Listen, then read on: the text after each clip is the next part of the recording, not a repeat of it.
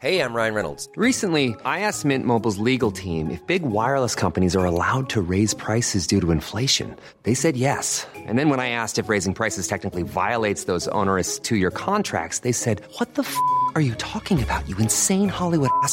So to recap, we're cutting the price of Mint Unlimited from $30 a month to just $15 a month. Give it a try at mintmobile.com slash switch. $45 upfront for three months plus taxes and fees. Promo rate for new customers for limited time. Unlimited more than 40 gigabytes per month. Slows. Full terms at mintmobile.com. Tarde a tarde, lo que necesitas saber de forma ligera, con un tono accesible. Solórzano, el referente informativo.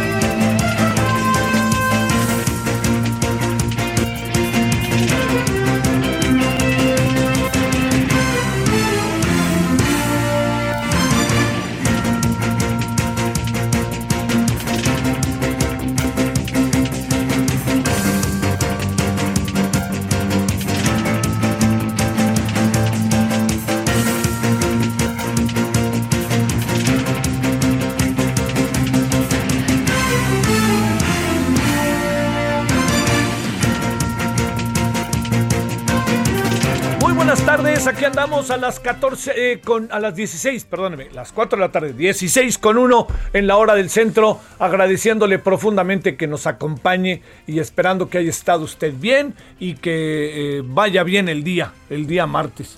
Este es un mes, el de febrero, que es corto, no tiene tantos días. Y este, y bueno, ya, ya, ya hablaremos de muchas cosas hoy que tiene que tiene hoy la agenda, ¿no? Tiene muchas cosas la agenda. A ver, déjeme empezar con un asunto que eh, estoy cierto que, que, le puede a usted llamar la atención. Y, y, mire, sí entiendo que es, puede acabar siendo como de pequeños grupos, etcétera, ¿no? Que es el de la auditoría.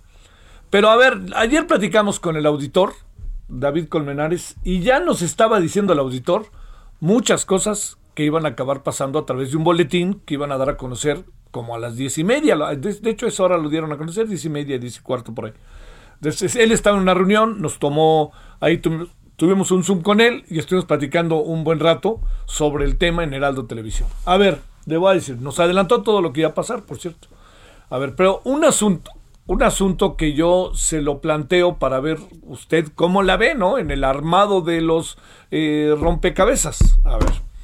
Eh, la auditoría hace un trabajo de investigación con base en la información que tiene de las contralorías de las dependencias oficiales, todas integradas al gobierno, incluye este, el INAI, incluye varias, en donde le dan la información. La Contraloría le da la información a la auditoría, es como un auditor, vamos a ver. Entonces la auditoría lo que hace es ver qué fregados hay adentro, ¿no? Tal cual. ¿Qué es lo que, lo que ahí está funcionando y qué no está funcionando? Entonces lo que hace la auditoría es revisar esa información con base en la información que le otorgan y con la investigación que hace respecto a ese dinero en función del presupuesto que se le otorga a cada dependencia. Yo entiendo que es ahí medio... No, hay como que muchas vueltas. Pero, pero, pero, es una rendición de cuentas. Es evitar la opacidad, es ir por la transparencia. Y es un organismo autónomo en algún sentido que permite estar fuera y que desde fuera lleva a efecto un trabajo de auditoría. Audita, esa es la palabra. ¿Qué es lo que sucede con eh, de otra manera? Las auditorías, todos los países casi la tienen. El asunto está en que la otra sería que el gobierno se auditara y colorín colorado, por ahí no pues por ahí no va. Ahora sí que díganme quién es el mejor, pues claro que yo, ¿no? Pues así lo va a plantear cualquier gobierno, cualquier dependencia. El problema está en que la auditoría, al dar a conocer información, toda ella me parece digna de atención, en dos o en tres renglones planteó, y planteó datos, planteó incluso dichos que han sido desmentidos. Ese es un asunto que es muy importante. Primero, la auditoría acabó, ayer en la noche el auditor nos acabó diciendo en el, allá en Heraldo Televisión, tal cual nos dijo, oigan, yo les aseguro que este, la Secretaría de la Función Pública sí, sí abrió la puerta, no la cerró. Lo que pasa es que los contralores de ahí fueron un poco roñosos, ¿no? Pues lo digo yo. Y entonces, colorín colorado, esta historia se ha acabado y lo que acabó pasando es que el, la, la Secretaría de la Función Pública, pues sí acabó informando, ¿no? Pero ¿qué nos dijeron el fin de semana? Que no había pasado eso.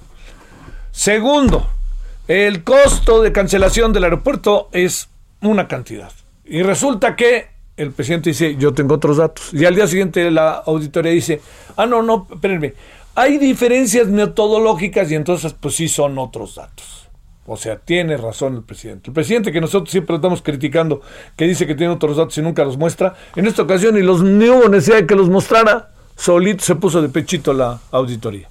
Bueno, con esto que le, que le estoy planteando, también no se nos olvide, hay un conjunto de observaciones sobre las dependencias, Secretaría de Cultura, Secretaría de Turismo, Pemex, todo esto, que perdóneme, pero son de enorme relevancia. Son, me atrevo a decir, que son circunstancias que tiene obligadamente que atender la, la, la, este, las dependencias oficiales. Pero ¿qué es lo que sucede? que se nos vino aquí algo que inevitablemente está pasando. Después de que el presidente encontró buen parque, parque del bueno, como yo le llamo, para arremeter contra los organismos autónomos, etcétera, porque les dan elementos a mis adversarios, pues el presidente ahorita está, en un sentido metafórico, rascándose la panza y diciéndoles que conste que ven, yo tengo razón, me dijeron una cosa y la dijeron el domingo y hoy me dicen otra cosa, ya ven, le dan parque del bueno al presidente y entonces el presidente pues arremete contra todos estos organismos autónomos, no sirven de nada, ¿no? Así casi casi. Bueno, esto que le estoy contando es lo que convierte a la auditoría una institución, un órgano de enorme relevancia, un elemento verdaderamente importante que tenemos en nuestra sociedad, en un la mete en un terreno muy delicado, el de la credibilidad. ¿Por qué? Porque dicen, bueno, si dijeron esto y luego dicen otra cosa, pues ¿dónde está su credibilidad? Y entonces además uno no tiene claridad si efectivamente había una diferencia clara metodológica y entonces eso llevó a una cantidad por otra en relación a los costos de la cancelación del aeropuerto o del aeropuerto de Texcoco o sintieron la voz del presidente y dijeron, corro, vuelo y me acelero, ¿no? A ver qué pasó aquí. Así, este, como aquel Juan Derecho, como aquel Domingo Cerdes, chicotito del uno, no Juan, ¿no? Y entonces, esto que le estoy diciendo está colocando escenarios profundamente delicados para el funcionamiento, la relevancia estratégica para nuestra sociedad de la Auditoría Superior de la Federación. Entonces, si al presidente le dan parque del bueno, el presidente, perdónenme, es beisbolero. No creo que el presidente sea hombronero, ¿eh? como beisbolero, pero yo creo que ha de ser hitero, como dicen, riega hits, así decían de un muy buen beisbolista llamado Miguelito Suárez de los Diablos. ¿no? Cada vez que se paraba ahí para batear, invariablemente se, se envasaba, ¿no? Aventaba hits por el jardín derecho, central, en el cuadro, todo. Pues el presidente es eso. El presidente pega hits, hits. A veces home run, pero hits, hits. Todo el tiempo se envasa, todo el tiempo. Y a todo el mundo lo trae en ascuas. Entonces, una circunstancia de esta naturaleza, al único que nos está llevando es a que el presidente tenga parque del bueno y segundo, que la auditoría acabe quedando en cuestionamiento. Y eso no nos gusta. Pero, pues o hacen bien la chamba o no lo hacen, o díganos qué fregados acabó pasando. Que ese es eh, la gran clave del asunto, ¿no? Díganos qué, qué pasó. Si arremetió el presidente y se asustaron y dijeron, no, no, no, lo que diga su dedito, o hicieron mal las cosas. Y si hicieron mal las cosas, es muy delicado. Es muy delicado porque la auditoría tiene, entiendo, el trabajo de la auditoría es todos los gobiernos, todas las dependencias, claro, pero, pero hay, hay temas en que uno no puede equivocarse. Y el tema del aeropuerto, créame, es un tema muy sensible todavía muy sensible. Oiga, se va a gastar muchísimo dinero. Yo vuelvo a decir, yo no estaba de acuerdo en que el, aeropuerto se cancelara, pero eso no depende de lo que yo quiero, de lo que yo puedo, de lo que yo sé. Simple y sencillamente eso depende de lo que está sucediendo y lo que está pasando respecto a una auditoría que no se hace del todo bien. Ya iba de nuevo. O el presidente los asustó o no hicieron bien las cosas. Ojo con eso, ¿eh? Así. Bueno, todo eso se lo cuento porque este es uno de los grandes temas que traemos el día de hoy. La otra es que ya se vio que están en fiesta el presidente de Argentina y el presidente de México.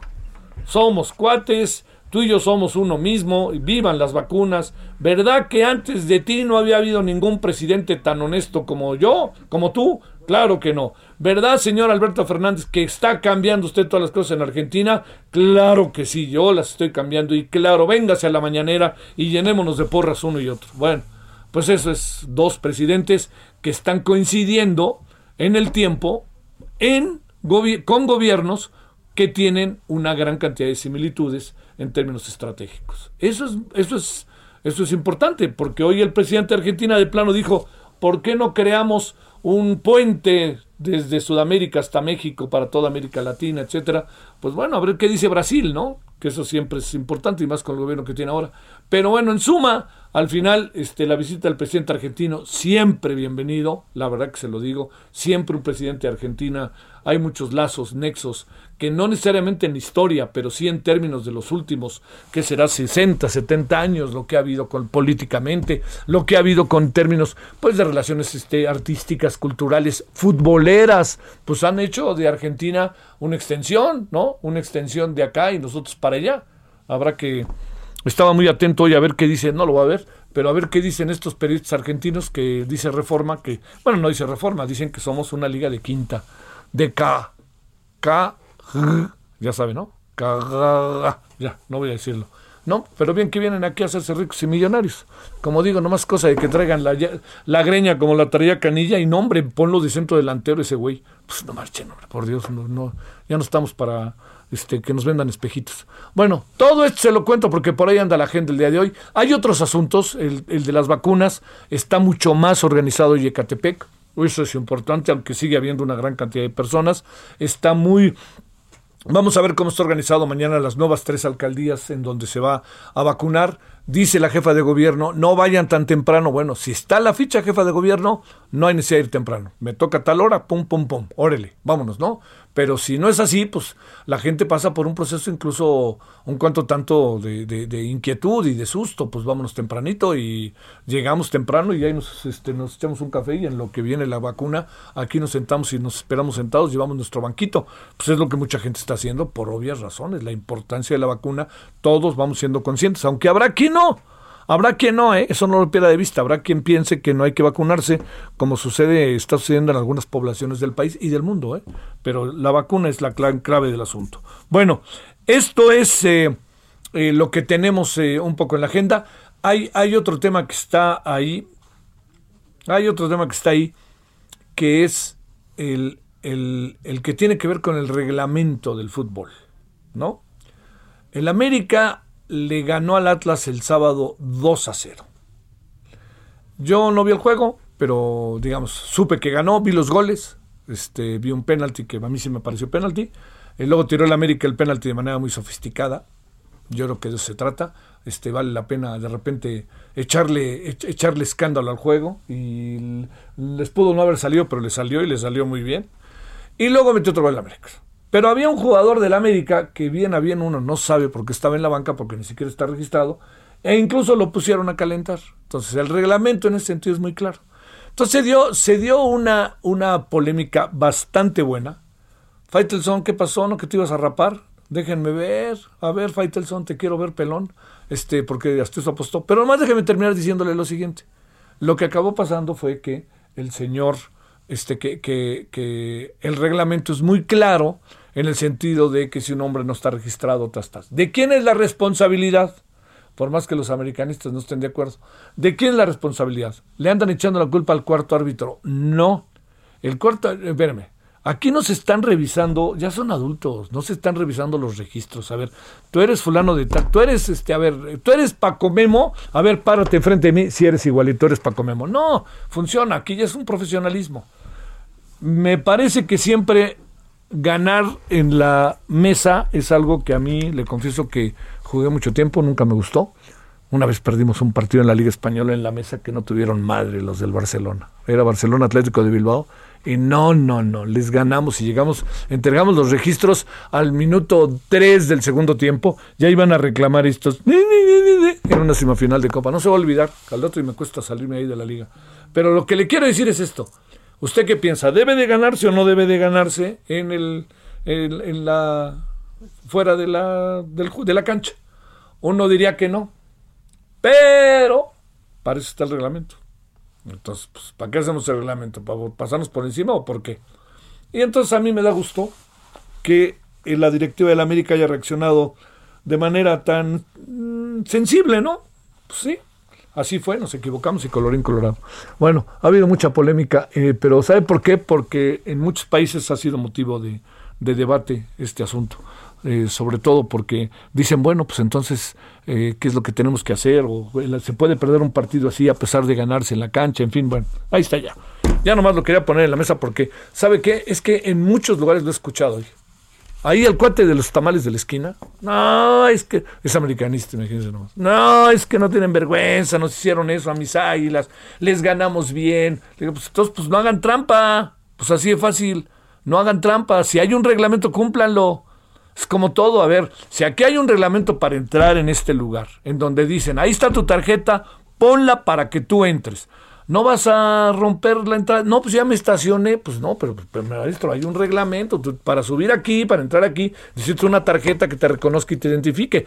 Si no tienes la tarjeta, pues no puedes entrar. Así de fácil, ¿no? Oye, pero es que yo hago muy bien mi noticiero. Sí, pero no tienes tu tarjeta y te metiste a fuerza, pues tenemos que tomar alguna medida, ¿no? Aquí no hay modo que me suspendan un partido, o sea, un noticiero, ¿no? Yo siempre traigo mi tarjeta además. ¿Por qué? Porque compro el reglamento. Bueno, vámonos a las 16 con 16 en la hora del centro. Muy buenas tardes. Estamos en el 23 de febrero. Tengo una hermana queridísima que vive en Louisville, Kentucky, que hoy cumpleaños. Bueno, vámonos entonces con, ah, con lo que viene. Va a haber. Solórzano, el referente informativo.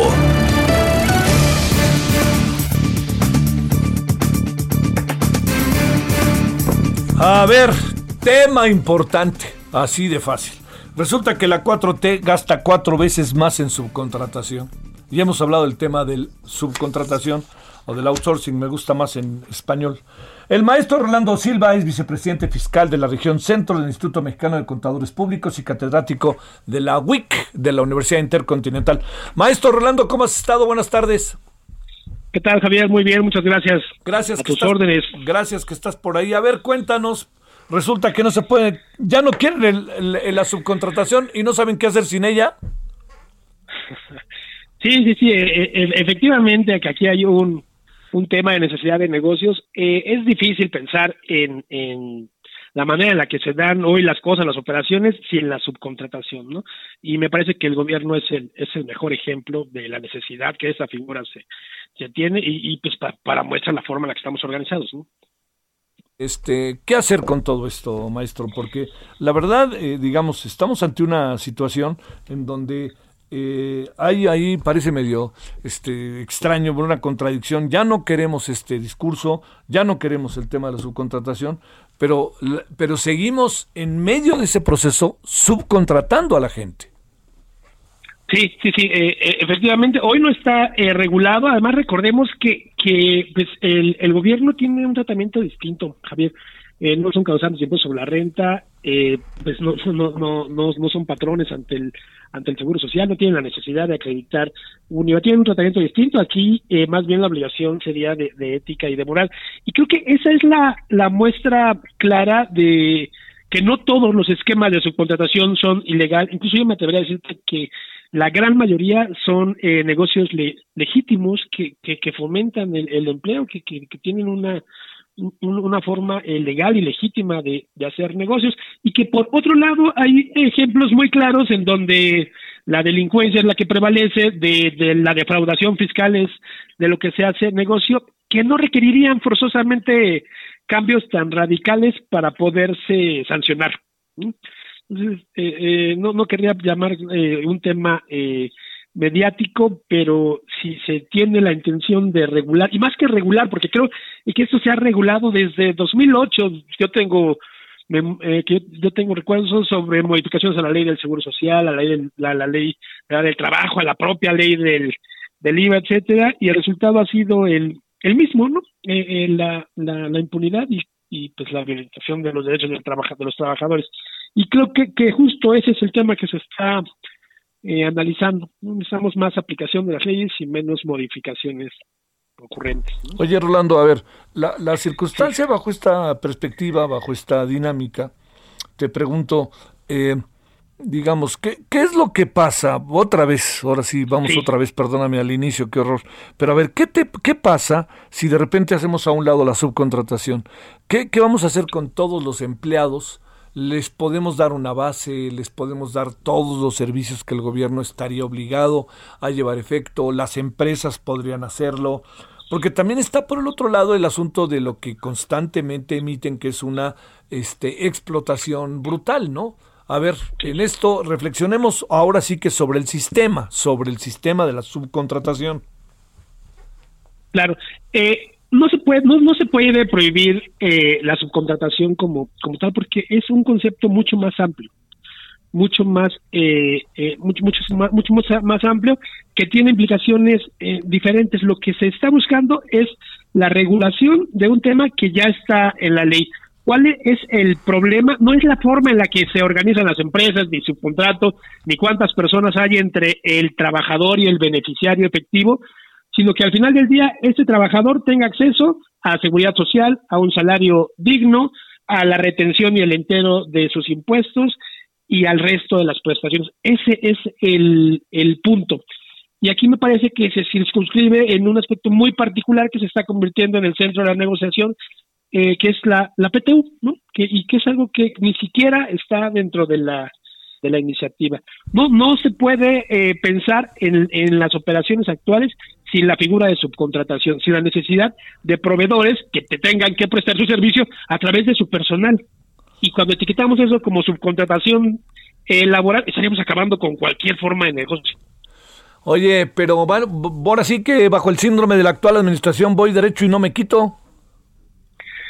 ¿O, o- Pues o- mira, o crees, ¿O crees que no? Eh, hace, eh, si, si me, me parece que platicamos hace un tiempo, si hace un mes me hubieras preguntado esto, yo te diría, estoy seguro que en marzo amanecemos con una, Sí, con una modificación Sí, radical.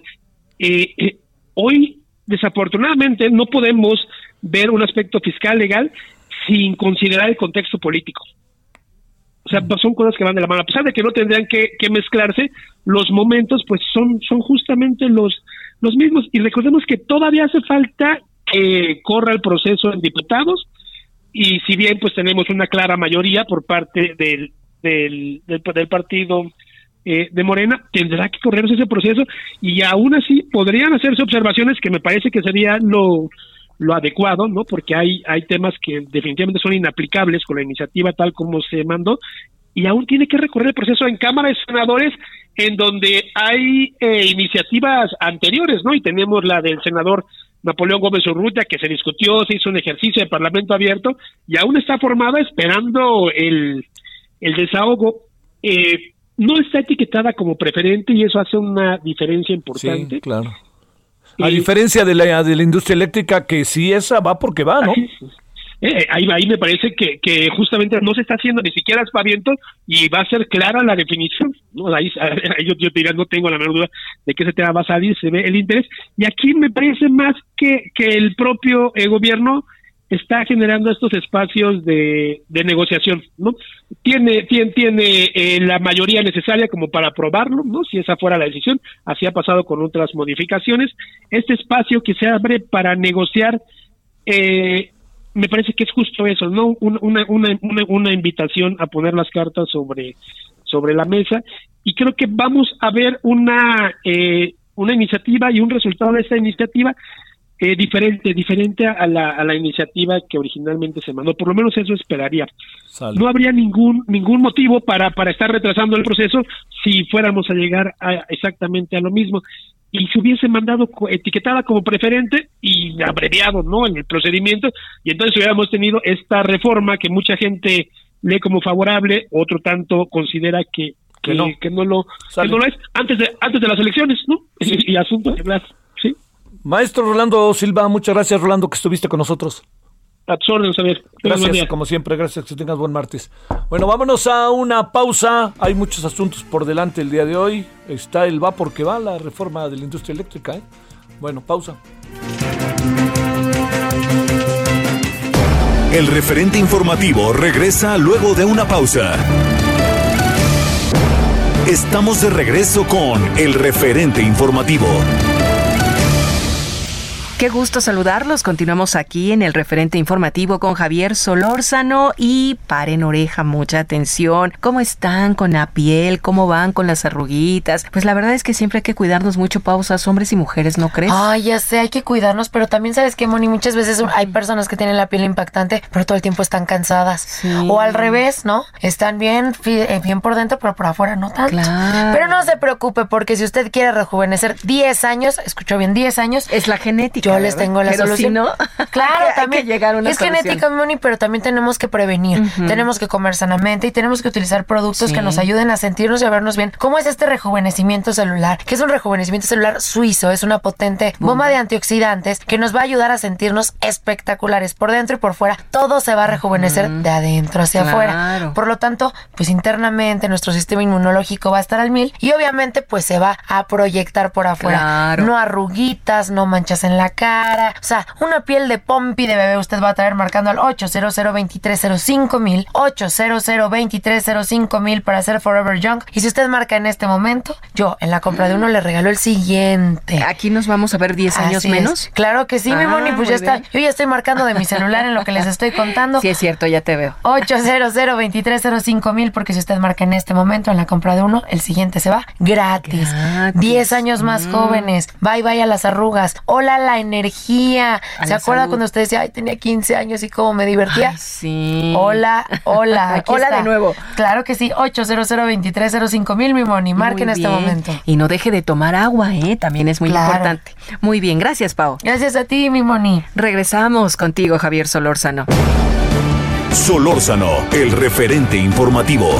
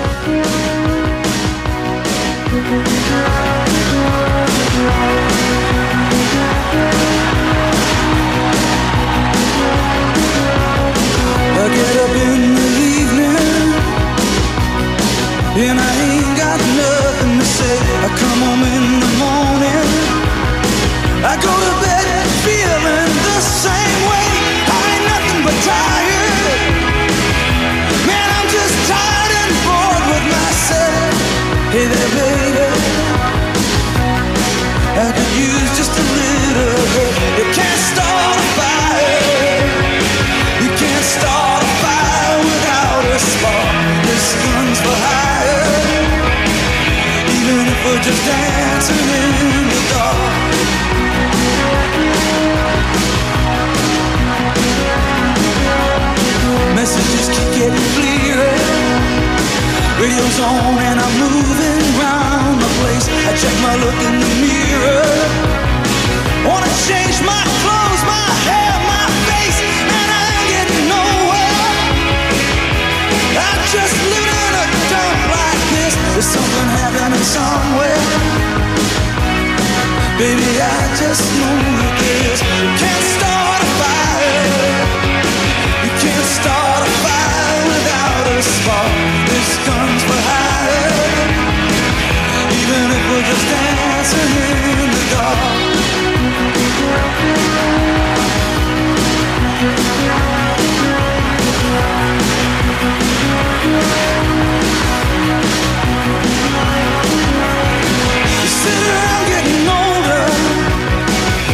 is me. I shake this world off my shoulders.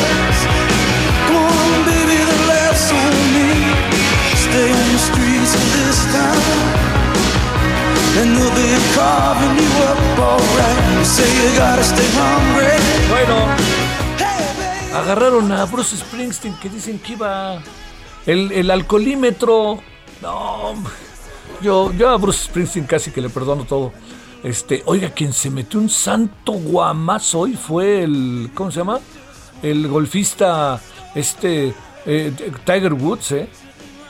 No, no ha visto las fotos. Wow, eh. Bueno, y también un video que hay desde un helicóptero. Se ve que perdió el control feo, no se sabe la razón.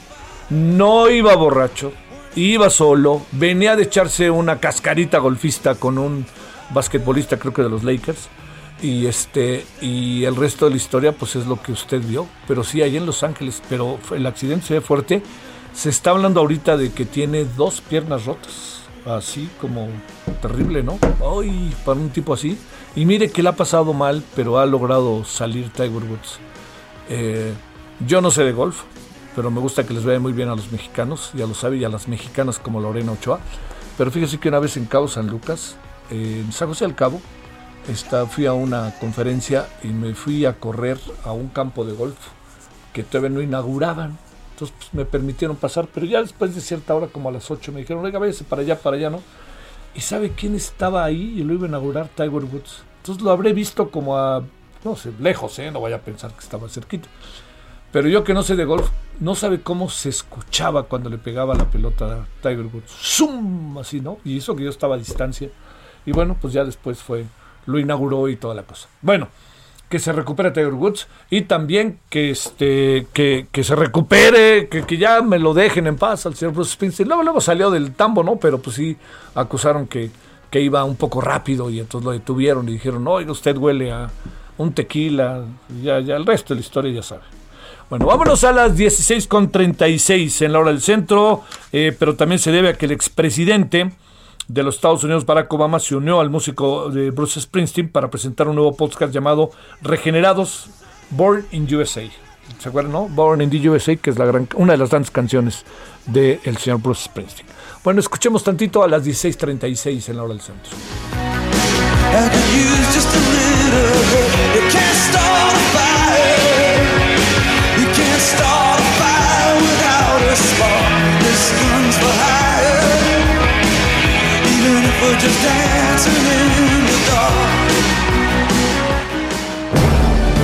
Solórzano, el referente informativo.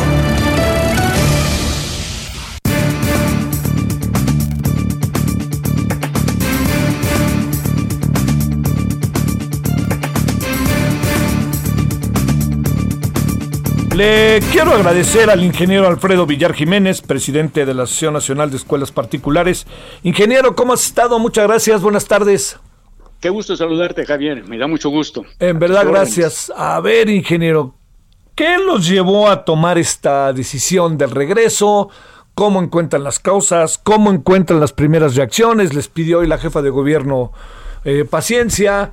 Otros de plano no están de acuerdo. O este, a ver, ¿qué, qué, qué los llevó a tomar la decisión?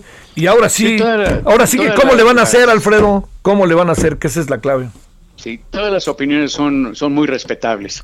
Efectivamente, se tomó esta decisión de iniciar clases presenciales porque fue los padres de la familia los que iniciaron estas pláticas con los directores de escuelas particulares, precisamente por todas las crisis que están viviendo, eh, por el confinamiento, problemas emocionales que tienen, problemas de todo tipo económicos, etcétera, que no pueden atender, el retraso en la educación de sus hijos, etcétera. Entonces, lo que están viendo era esta situación y entonces se habló de la posibilidad de que pudieran eh, ya iniciar las clases presenciales.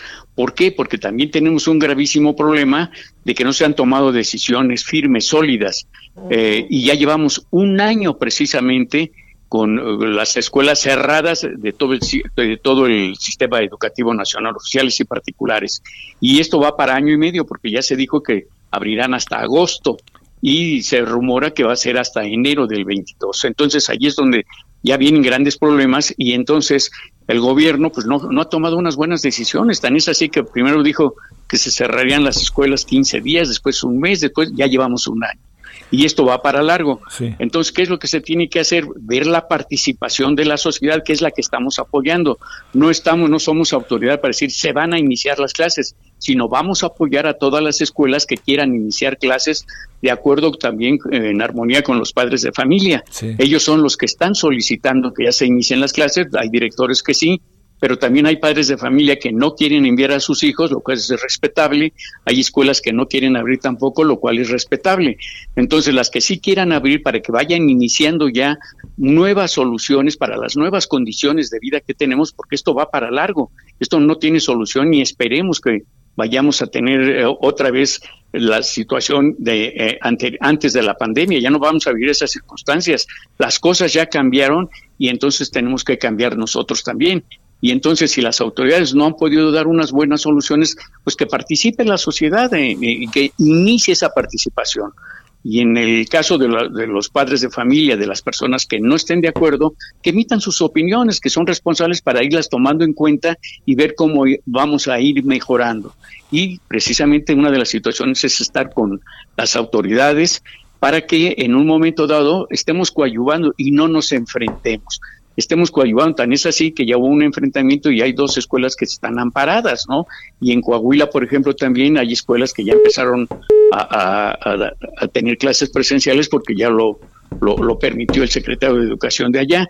Entonces, esta situación es de que los derechos son iguales para todos y si hay escuelas en esas condiciones, pues todas que, las que quieran salir adelante, pues tienen ese derecho y sobre todo encontrar soluciones con la participación de la sociedad y no estar esperando nada más las ocurrencias de, los gobiernos. A ver, este ingeniero Alfredo, déjame plantearte, como para precisar, ustedes proponen que el que quiera puede regresar pero para que ese que quiera pueda regresar, debe tener un consenso con las autoridades de, bueno, con los padres de familia, etcétera, etcétera, y también debe de dar cuenta de ello a la Secretaría de Educación Pública o cómo funcionaría ya a la mera hora el estar echados a andar. Sí, indudablemente tenemos que avisarle a las autoridades de educación pública para que tengan validez los estudios y no haya ningún problema, ¿no? Y esa es una de las situaciones precisamente en las que eh, tienen que ir eh, poco a poco las escuelas participando y tomar todas las precauciones habidas y por haber todos los protocolos de la Secretaría de Salud, de la misma Secretaría de Educación Pública, que son muy buenos. Estamos metiendo también el protocolo de España, etcétera, para las escuelas. Entonces, que allí haya la participación de los padres de familia, de la iniciativa privada, que todos participemos y que no, no, tengamos enfrentamiento con, con, las autoridades. Y hace un momento me mencionabas precisamente lo que decía la doctora Sheyman. Entonces, en esta, en esta situación ya tuvimos, ya hace una hora aproximadamente, ya tuvimos, nos mandaba la secretaria de, de Educación y al secretario de Desarrollo Económico para que estén en contacto con nosotros y busquemos un diálogo en el cual podamos ver cómo coadyuvamos ellos con nosotros, nosotros con ellos, para que todo salga bien. Y entonces ya en esos momentos es con las primeras autoridades que estamos teniendo ya contacto. Esa es una gran noticia, ¿eh, Alfredo? La verdad, porque digo, tenemos que ponernos todos de acuerdo. A ver, déjame plantearte otra cosa. Eh, eh, en términos de, de, la Secretaría de Educación Pública Federal, la maestra Delfina, ¿han hablado con ella o no? Todavía no nos no contacta con nosotros, ya, ya le pedimos una audiencia, pero todavía no contacta porque este, no sabemos todavía qué es lo que está pasando, pero será porque acaba de tomar posesión, lleva una semana de haber tomado posesión, entonces a lo mejor tiene muchas situaciones, pero ya se debe dar cuenta de que ya empezamos a tener contacto con determinadas autoridades y que, como va a ser también con algunos gobernadores y los secretarios de educación, de, de, todos los estados. Entonces, allí tenemos que tener precisamente esta situación y que no le vamos a pedir nada que viole una ley. Todo tiene que estar apegado al Estado de Derecho. No se pueden restringir ni suspender los derechos de ningún ciudadano. Ya llevamos un año con esa suspensión. ¿Y quién la ha hecho? ¿Quién la ha hecho esa suspensión? Un acuerdo de la Secretaría de Salud. ¿Quién es la Secretaría de Salud para crearnos obligaciones, restringir y suspender nuestros derechos? No es nadie. Allí tendría que intervenir precisamente el presidente de la República y el Senado, pero no lo han hecho. Entonces, allí hay simplemente violaciones al Estado de Derecho de la sociedad mexicana. Bueno, este, a ver, Alfredo, el primero de marzo es una buena fecha pero no significa que a partir del primero de marzo quien quiera le puede entrar, ¿no? Así es, efectivamente. Van a entrar alguna, ahorita ya hay 300 escuelas que a lo mejor van a entrar a nivel nacional, pero se van a ir sumando otras, otras a lo mejor se van a ir retirando. ¿Por qué? Porque hay escuelas que tienen miedo, escuelas que tienen miedo de abrir para porque tienen el no quieren contagiarse, hay padres de familia que no quieren enviar a sus hijos porque no quieren contagiarlos. Entonces, las escuelas que sí abran, pues tendrán las dos cosas, tendrán que dar educación presencial y también a, a distancia, con algunos maestros que también se están tomando esas providencias. Ver que los maestros que están en condiciones no favorables por que tienen alguna enfermedad, por la edad, etcétera, que ellos sigan dando las clases a distancia, ¿no? Y este y los demás maestros que den ya directamente presencial las clases. o sea, se deben tomar todas las providencias y eso es lo que vamos a dialogar con las autoridades. Oye, la parte que tiene que ver, ingeniero, de, a ver, dar, dar clases, no en lugares cerrados, es lo que ustedes están proponiendo en lugares abiertos, eh, o, esta parte técnica, ¿cómo estaría también para la, pues para los estudiantes que vayan preparados, para qué dicen los padres de familia, en esta parte cuando ya está uno instrumentando las cosas, ¿cómo las están pensando? Bueno, aquí indudablemente no van a ser los grupos completos. ¿Por qué? Porque muchos desertaron de las escuelas eh, eh, particulares, se fueron a las escuelas oficiales. Entonces hay muchos menos alumnos, muchos padres de familia no quieren mandar a sus hijos a las escuelas que ya inicien. Entonces eh, va a, a hacer que se saniticen bien los salones, los laboratorios, todo tipo de laboratorios de química, de cómputo, de todos los laboratorios, para que siempre estén en, eh, se guarde la distancia, usen el cubrebocas, el gel, etcétera, los baños que estén eh, sanitizados precisamente después de ser usados, etcétera. Todas esas providencias se tienen que tomar para evitar los problemas y que los padres de familia, ya de acuerdo a la Ley General de Educación, tienen la obligación de estar presencialmente allí de manera activa en las escuelas para cuidar precisamente el desarrollo armónico de, la educación de sus hijos. Y entonces allí es donde eh, creo que estaremos en mejores condiciones. Lógicamente eh, se guardará la distancia, lógicamente eh, no, no habrá deportes, etcétera, aunque sí puede haber algún, algunos ejercicios, etcétera, pero con la sana distancia. Bueno, pues este ingeniero, a ver qué pasa, pero lo que la buena noticia es este también que ya tienen un diálogo con las autoridades de la Ciudad de México y eso sí que nos ayuda, ¿no? Yo creo que eso ahí avanzamos y bien, me parece, ¿no? Vamos a ver qué más viene ahora y el primero de marzo que ya significa el lunes, a ver cómo se ponen las cosas, ¿no? Así es, efectivamente. Sale, bueno, pues muchas gracias, ingeniero, que estuviste con nosotros. Me dio mucho gusto saludarte. Un abrazo. Para ti, hasta luego. Buenas tardes. 1647 en Hora del Centro. Solórzano, el referente informativo.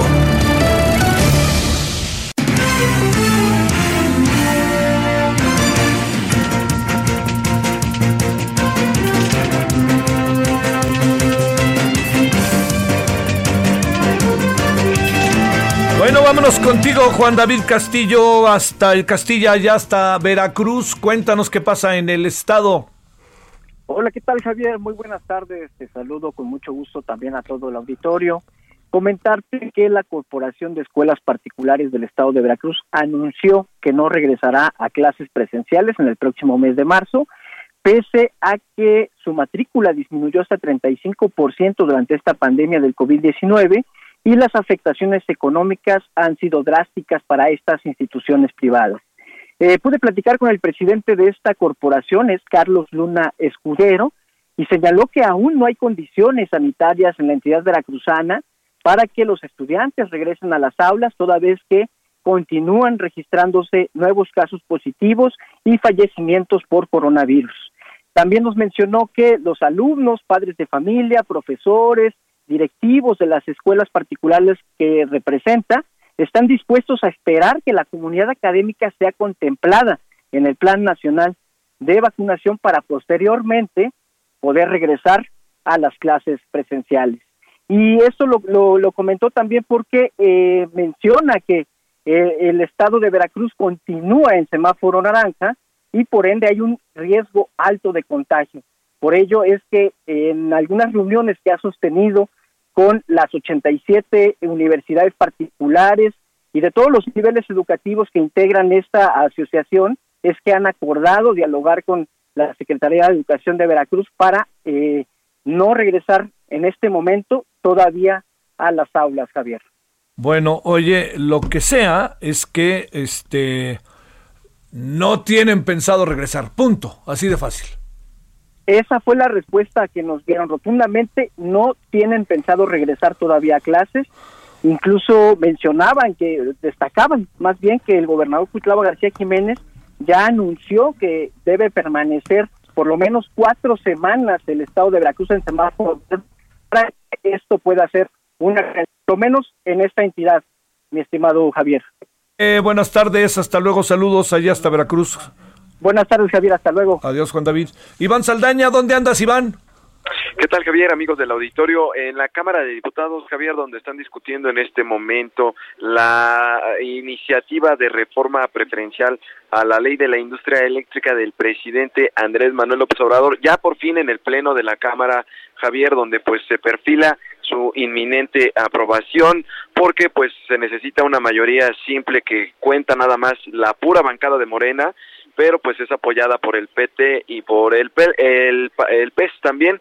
Y pues bueno, comentarles que la discusión inició alrededor de las 13 horas.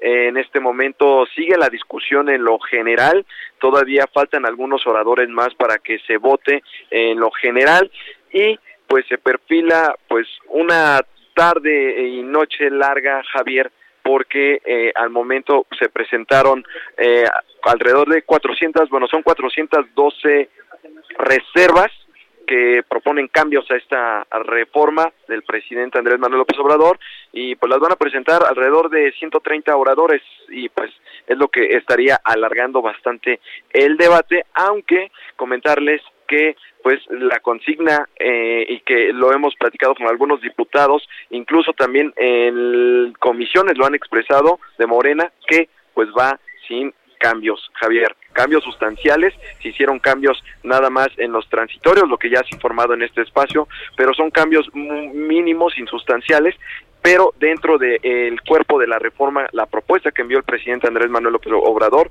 pues no van cambios. Eh, por supuesto, han habido posiciones en contra, eh, el debate se ha llenado de pancartas, de tanto de, de Morena como eh, y aliados como de la oposición, eh, incluso hasta han habido eh, señalamientos, atoró por un momento la discusión porque pues no se está respetando desde la sana distancia que se debe de tomar en este salón, en el salón de plenos de la Cámara de Diputados por la pandemia del COVID-19, pero pues así se está llevando el debate, Javier Auditorio. Bueno, pues este, oye, lo que digo, va a acabar aprobándose. O sea, no nos hagamos, ¿no? Sí, efectivamente. El escenario que también están planteando es de que eh, se apruebe en lo general y también eh, pues podría tomarse acaso un receso, pero bueno, esto es lo que hemos hablado con gente de del equipo de servicios parlamentarios y pues son los que eh, están viendo, analizando las propuestas. Hasta ahorita es que se lleve a cabo la discusión de corrido hasta que pues cada uno exprese sus posiciones a favor y en contra, pues han advertido eh, por parte de, la, de, de, Morena y aliados, pues defienden que se, está, se va a recuperar la rectoría del Estado en materia eléctrica y que la CFE pues también se está rescatando con esta reforma y pues por parte de la oposición están advirtiendo pues graves consecuencias eh, en esta misma, dicen que no cumple con los principios y disposiciones constitucionales del derecho a la salud, el medio ambiente, la seguridad jurídica, la no retroactividad de la ley y eficiencia económica, así que pues también viene una lluvia de amparos, controversias constitucionales también. Bueno, oye, la verdad te digo una cosa, Iván, lo que yo alcanzo a apreciar es que no, eh, no se presentaron, eh, de no ser en una que otra participación, elementos suficientes como para poder defenderla. ¿eh? Eso, digamos, lo que yo alcanzo a ver es que no pasó de ahí, sinceramente. La, la, incluso fue medio confusa la propia presencia de la señora Tatiana Cloutier. Pero entiendo que este es un asunto que también pasa, perdón, pasa por la política. Sí, eh, efectivamente, lo dices bien porque incluso en el Parlamento abierto uh, pues muy pocos eh, posicionamientos, salvo los directivos del CFE que fueron los que eh, expusieron eh, a favor de esta iniciativa. Muchas críticas, por supuesto, como tú lo señalas. Y sí, sin duda, si el día de hoy pues ya se perfila su inminente aprobación en la Cámara de Diputados con lo que estaría pasando al Senado. Hay que recordarle al auditorio que es una iniciativa presidencial. Se debe de aprobar. Se recibió el día primero de febrero en la apertura de, del periodo ordinario de sesiones y tienen 30 días los diputados para aprobarla, entonces tendrían hasta el día 2 de marzo. Estarían cumpliendo hoy en tiempo y forma los diputados y mandándola al Senado eh, este, eh, instancia que también lo la debe de discutir en los mismos 30 días, eh, Javier, pero bueno, pues la consigna, por lo menos así se perfila de Cámara de Diputados, es que salga sin cambios. Te mando saludos, Iván, y gracias. Muy buenas tardes. Bueno, vamos a la pausa de las 17 horas, son 16 con 54 hora del centro. A ver, traemos varios asuntos. Eh, la detención de Emma Coronel, ¿qué significa? ¿Qué pasa? ¿Qué, ¿Qué hay detrás de ello? no? Creo que vale la pena detenerse tantito. Bueno, vamos a ello después de la pausa.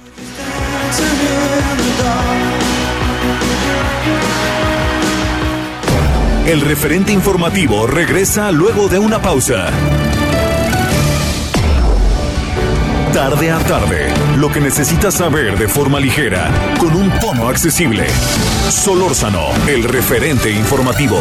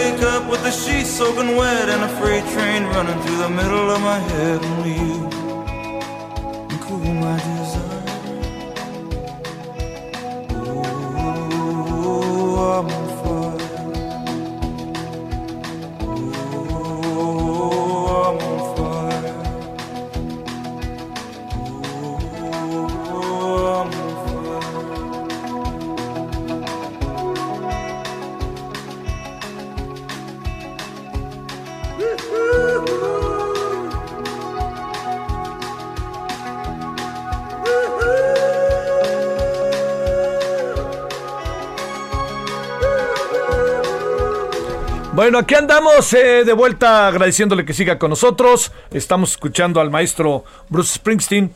Estoy en fuego. Se llama eso para que usted lo escuche. El expresidente de Estados Unidos, Barack Obama, se ha unido al músico estadounidense para presentar un nuevo podcast llamado Regenerados, nacidos en Estados Unidos. ¿Qué? ¿Por qué no está por ahí el señor Bruce Springsteen? ¿Qué?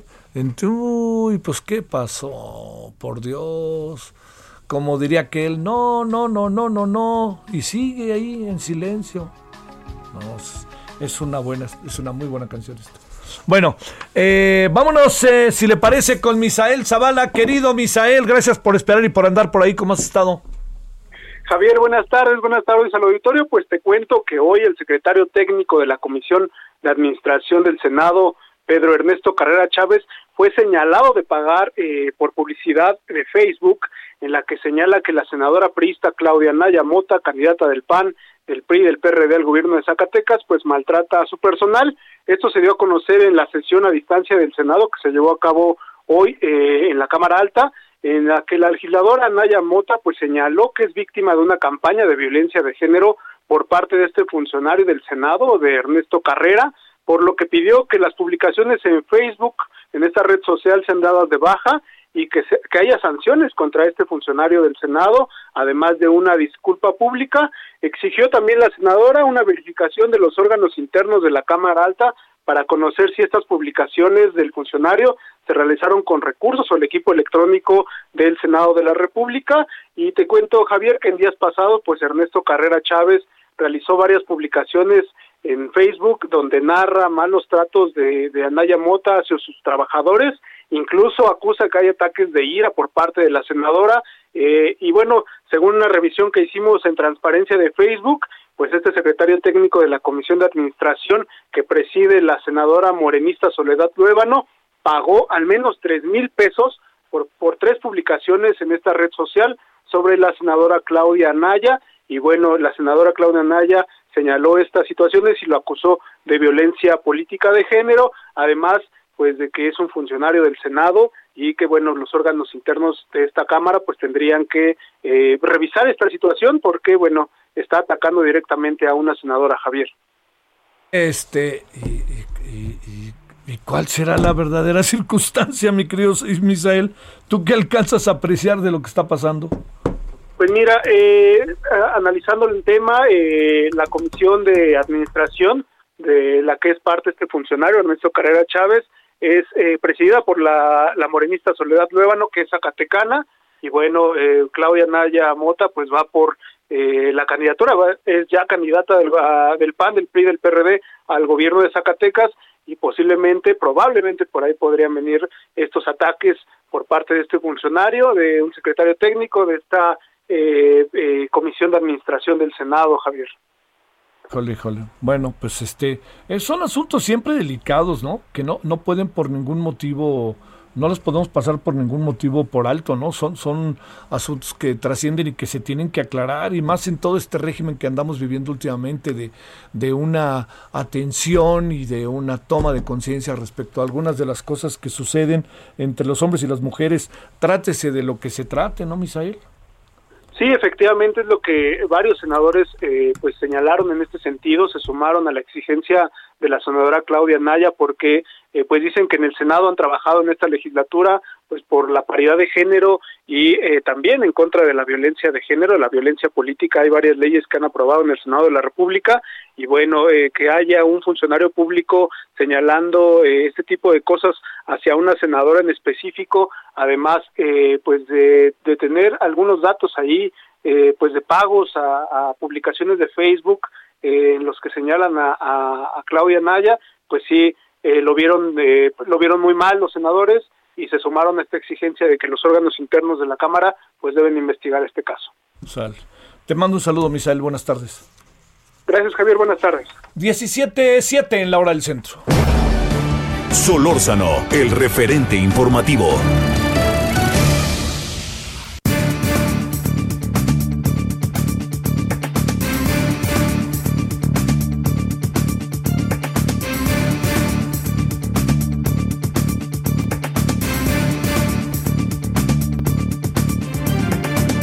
Bueno, eh, ¿qué, es, cómo interpretarse, de, más allá del acto estrictamente que el FBI ha puesto eh, ante la justicia estadounidense, que es la detención de la señora Emma Coronel, eh, cómo interpretarse, qué pasa, cuáles son las variables que conforman todo este esta detención, pues de eso hablemos, si a usted le parece. Le quiero agradecer a David Saucedo, como siempre, especialista en seguridad pública. Querido David, ¿cómo has estado? Buenas tardes. ¿Qué tal, Javier? Muy bien, gracias a ti y a tu auditorio por la oportunidad de platicar con ustedes. ¿Por dónde le entramos como para tener las, las, este, los mejores o los más claros elementos respecto a la detención de la señora? Mira, desde hace tiempo, cada vez que hay una detención de un jefe criminal de alto perfil, como lo es eh, Guzmán Loera, eh, las autoridades suelen eh, aislarlo por completo con el objeto de que no siga dirigiendo las actividades criminales de su organización desde prisión. Se impone un aislamiento, de modo que solo tienen contacto con él sus familiares cercanos, en este caso su esposa, sus abogados, y se ha detectado con el pasar de los años este tipo de contactos incluso no inhiben el que los líderes criminales sigan mandando instrucciones hacia su estructura que se encuentra evidentemente en el exterior y lo hacen a través de eh, abogados y en este caso de, su esposa, de Macronel. También tuvimos eh, conocimiento en, el, en algún momento de que había instrucciones en este mismo sentido para la diputada de Sinaloa, eh, Lucero, se me, olvida su apellido, eh, que se conocía en los medios como la Chapo diputada.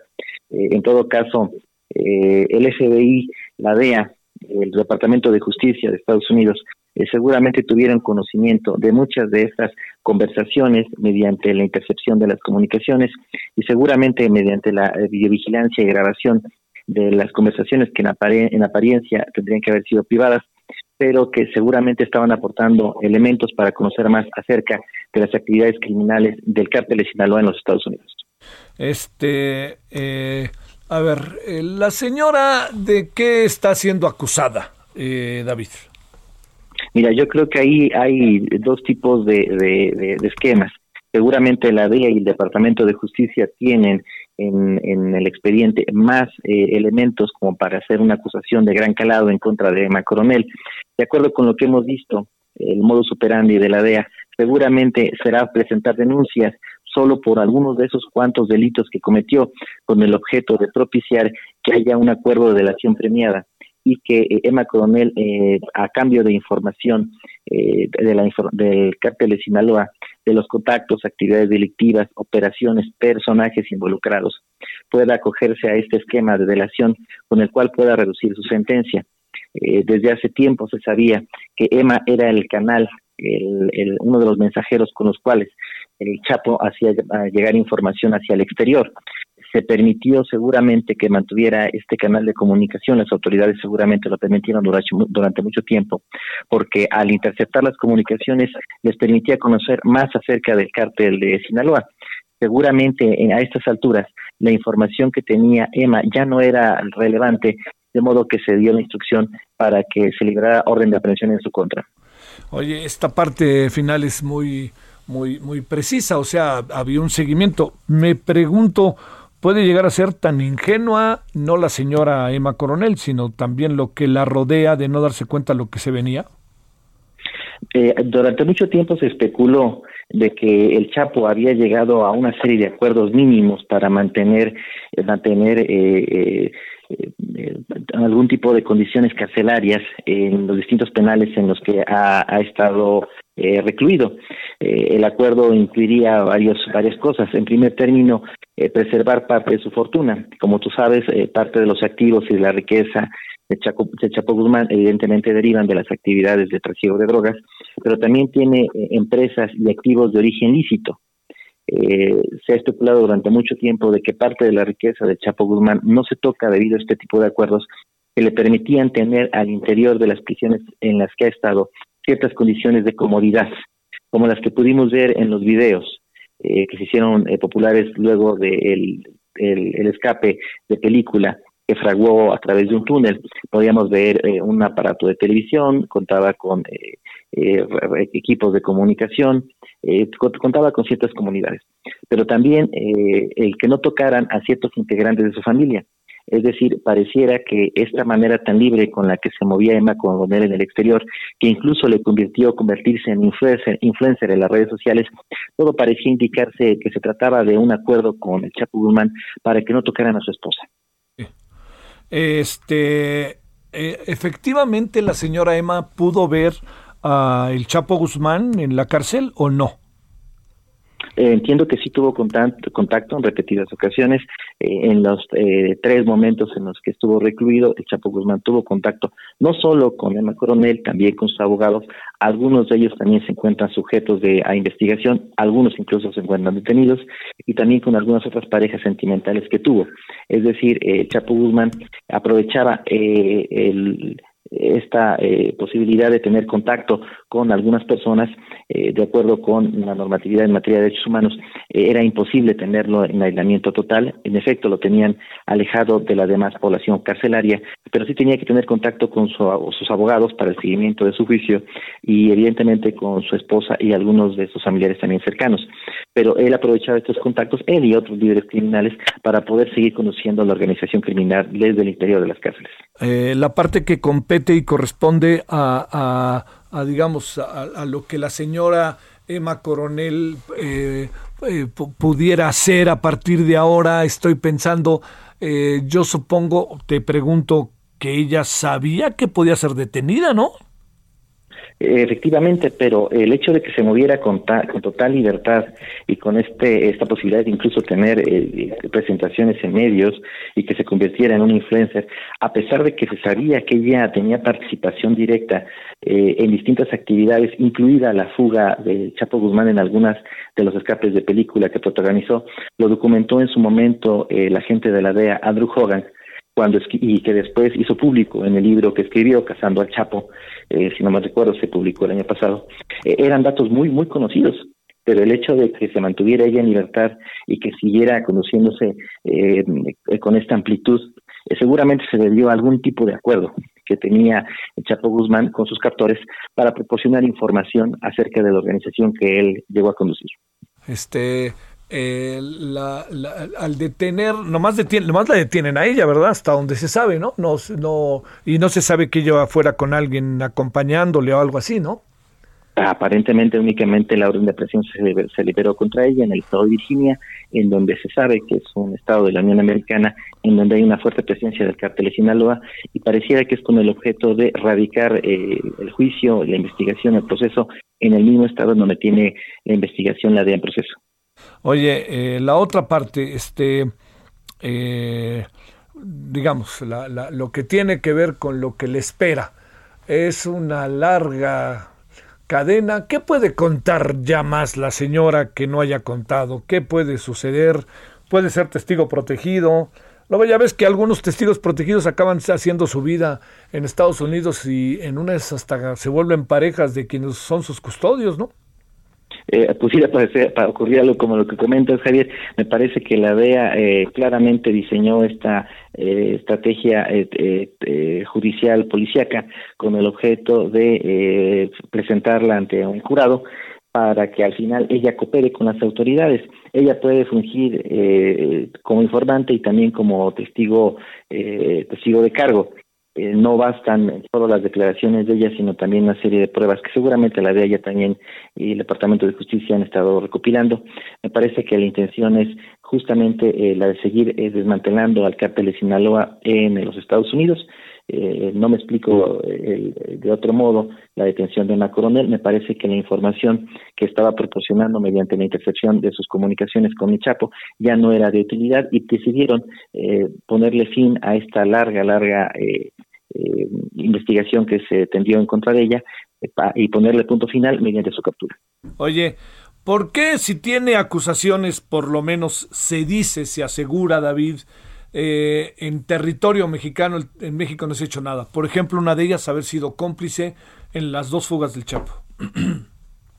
Eh, lamentablemente la justicia en México tiene todas estas lagunas, oscuros eh, puntos de, negociaciones de las que no tenemos conocimiento, se dan intercambios muy sospechosos, eh, el propio líder de la organización rival más importante del cártel de Sinaloa, el Mencho, fue detenido cuando menos en un par de ocasiones, los hijos del Chapo Guzmán también lo fueron en su momento, y, en algún momento la justicia mexicana, por razones eh, que se pueden imputar tanto a la incompetencia como a la corrupción, lo deja en libertad. Eh, lamentablemente, eh, la aprehensión de, este, de estos personajes suele darse en Estados Unidos o bien en México, pero bajo la presión de, la, de las autoridades norteamericanas. Hace falta todo por ser en materia de procuración de justicia en México y este es un claro ejemplo. Oye, a ver, pero también esto le compete al pasado sexenio, pero a este, porque ahora sí que no me digas que no sabían que había ciertas acusaciones. ¿Tú crees que el gobierno mexicano ya ha sabido que iban tras la señora o no?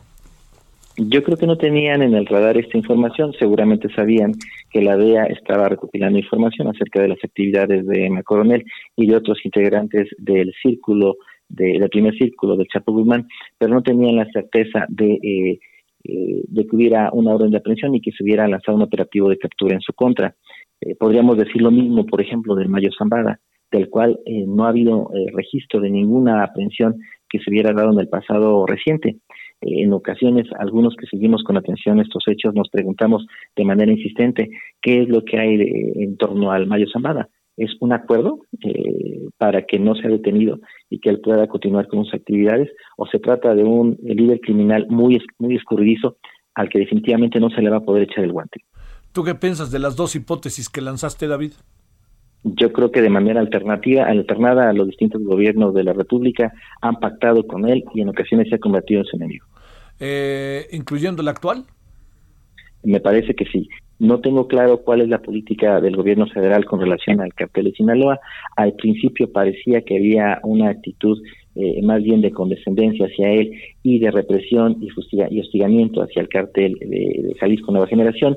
Los eventos de los últimos meses me hacen suponer que hay un cambio de directriz pero es muy difícil saber exactamente qué ocurre en las entrañas del aparato de seguridad del Estado mexicano. ¿Por qué lo detiene el FBI y no la DEA, David? Eh, me parece que es por eh, los, crímenes que se están cometiendo allá en, Estados Unidos, no son propiamente algunos eh, vinculados con el tráfico de drogas, sino con la conspiración criminal que ya viene a ser competencia del FBI. en todo caso, poco a poco, debido al desgaste que ha sufrido la DEA de, distintos escándalos que ha sufrido en la Unión Americana, el FBI ha empezado a asumir algunas de las funciones que tradicionalmente tenía la DEA. Como tú sabes, se trata de organizaciones rivales en Estados Unidos, la CIA, el FBI, la DEA normalmente se encuentran en competencia eh, para poder eh, brindar los resultados que el pueblo de los Estados Unidos espera de ellos. Eh, el presidente hoy como que fingió demencia, ¿no? Con el asunto pues más bien evadió, las preguntas en efecto, como tú bien señalas, eh, seguramente no quiso comprometerse, ya ha tenido distintos conflictos con, con la DEA, el gobierno de, Biden está empezando, me parece que el presidente, en el caso de que hubiera sido, hubiera hecho una declaración contraria a lo que era la política eh, de combate al cartel de Sinaloa en los Estados Unidos, seguramente eh, no quiso comprometerse hasta tener más información acerca de este episodio, la verdad es que a todos nos tomó por sorpresa, sí era un poquito incluso cínica la manera en la que Emma Coronel se conducía en los Estados Unidos, daba entrevistas, eh, movía en las redes sociales, eh, mucha gente tenía acceso acceso a ella, eh, prácticamente era era un rockstar de los tribunales de los Estados Unidos, entonces era hasta cierto punto incomprensible que se condujera con, tal libertad allá. nadie teníamos en el radar la posibilidad de que fuera detenida, pero afortunadamente ya lo está. Bueno, este se va a quedar un rato, ¿no, David? Yo lo doy por descontado, me parece que sería muy contraproducente para las autoridades norteamericanas que, que en el corto plazo ya pudiera evadir este, a la justicia o incluso pudiera quedar en libertad. Me parece que el caso ya debe estar ahorita muy consolidado y, y hay un factor adicional de presión en contra de, de Emma Coronel. Evidentemente estamos hablando de, de, las hijas que tuvo con, con Guzmán Loera. Eh, me parece que ese va a ser un factor decisivo para que ella rápidamente pueda cooperar con las autoridades. Eh, la DEA creo que calculó bien el, el golpe y, en este caso me parece que va a ser un factor decisivo para que de manera muy pronta los abogados de EMA finalmente lleguen a un pacto con el Departamento de Justicia y finalmente tengamos otro juicio en donde conozcamos más acerca de las entrañas del cártel de Sinaloa. Bueno, oye, este, pues eh, ahora sí que colorín colorado, la señora se le acabó la buena vida, ¿no?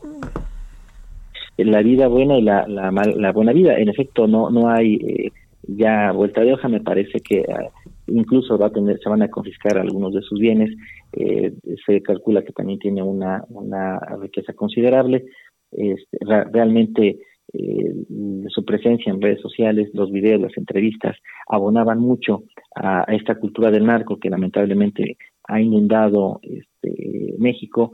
Me parece que eh, muchos jóvenes, muchas personas sienten no solo temor hacia el Chapo, sino también admiración hacia su estilo de vida. Eh, me parece que este es un claro ejemplo de que esta vida sí es, está llena de lujos, pero es realmente efímera en cuanto a los satisfactores que pueden obtener. Como diría aquel muy famoso este el pinte en una barda en Culiacán, ¿no? Prefiero este un año de rey que una vida de buey de 10 años como mi papá, ¿no? O algo así que decían, ¿te acuerdas? Sí, como no, sí lo recuerdo. De hecho, en Sinaloa, en Tijuana, Ciudad Juárez, Reynosa, las ciudades del norte del país tienen esta, este fenómeno de la narcocultura que se puede apreciar en, en la música, en la literatura, en las series de televisión.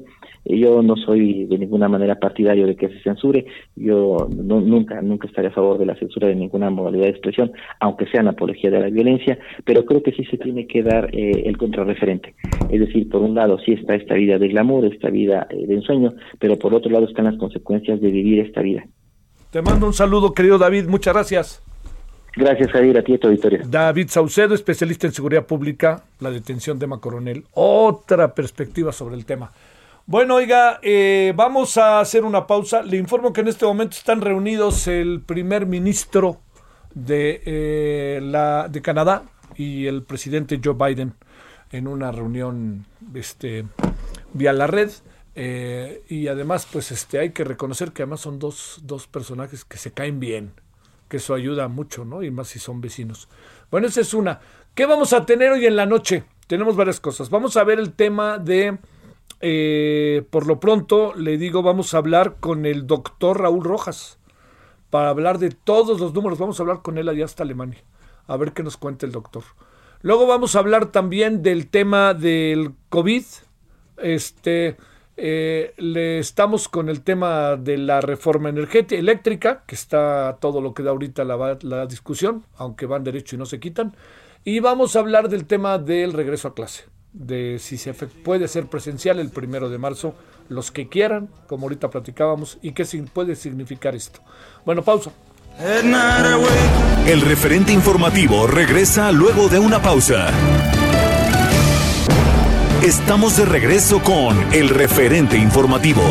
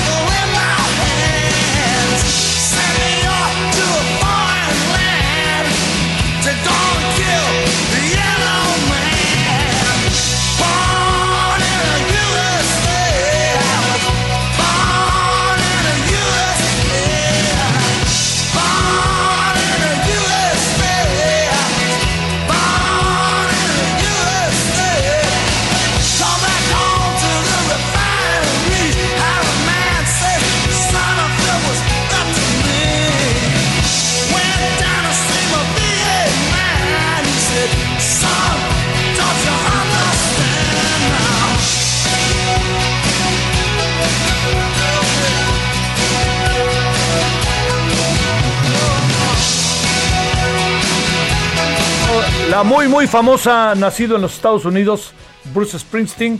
Todo esto se debe a que resulta que el presidente, expresidente Barack Obama se unió a Bruce Springsteen para presentar un nuevo podcast llamado Regenerados, nacidos en Estados Unidos. Este, ahí en la noche a ver si se lo presentamos para que lo vean. ¿Sale? Bueno, son ahora las eh, 17:32 en hora del centro.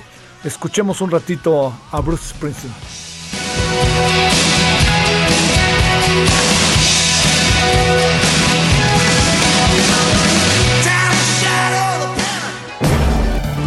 Solórzano, el referente informativo.